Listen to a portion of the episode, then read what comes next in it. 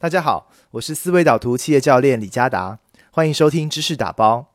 看了一本好书，听了一场好演讲，却没有时间做笔记，或看了笔记已想不起内容吗？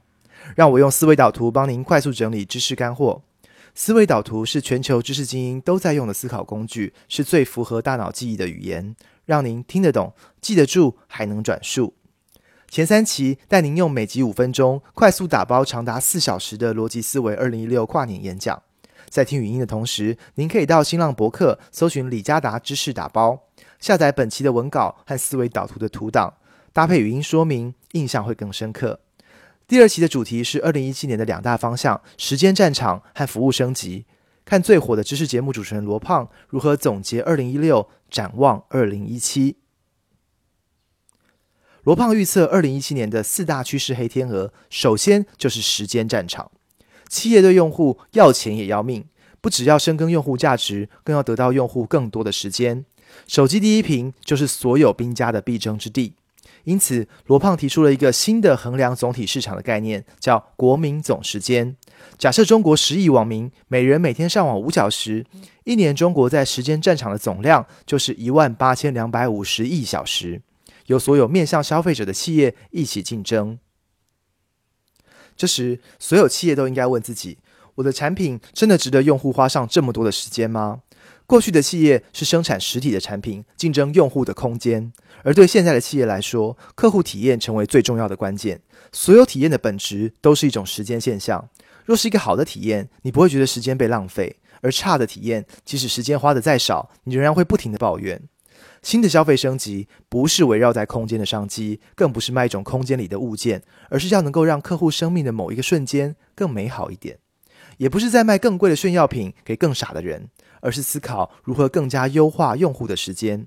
吴伯凡老师曾说过一个比喻：现代人不再会为了柴米油盐酱醋茶的茶付钱，而会为了琴棋书画诗酒茶的茶付钱。总结时间战场未来的两大方向。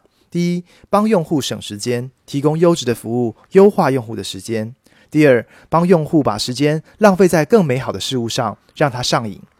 游戏业就是这方面的高手。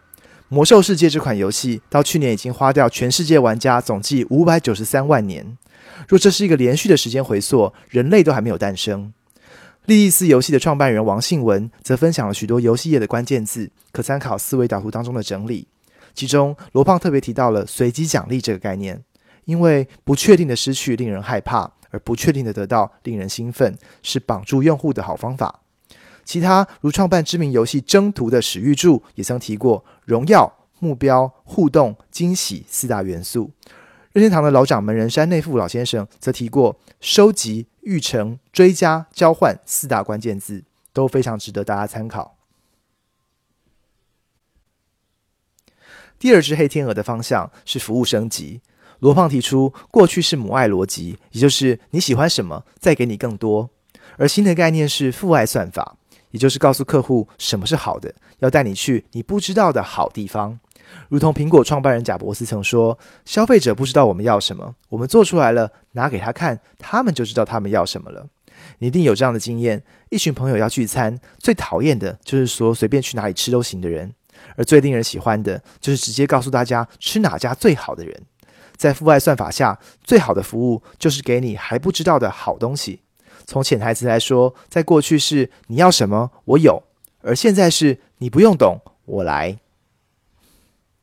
从市场来看，过去三十年间成功的企业解决的问题是匮乏。好的企业条件是产能够大、品管够好、价格够低。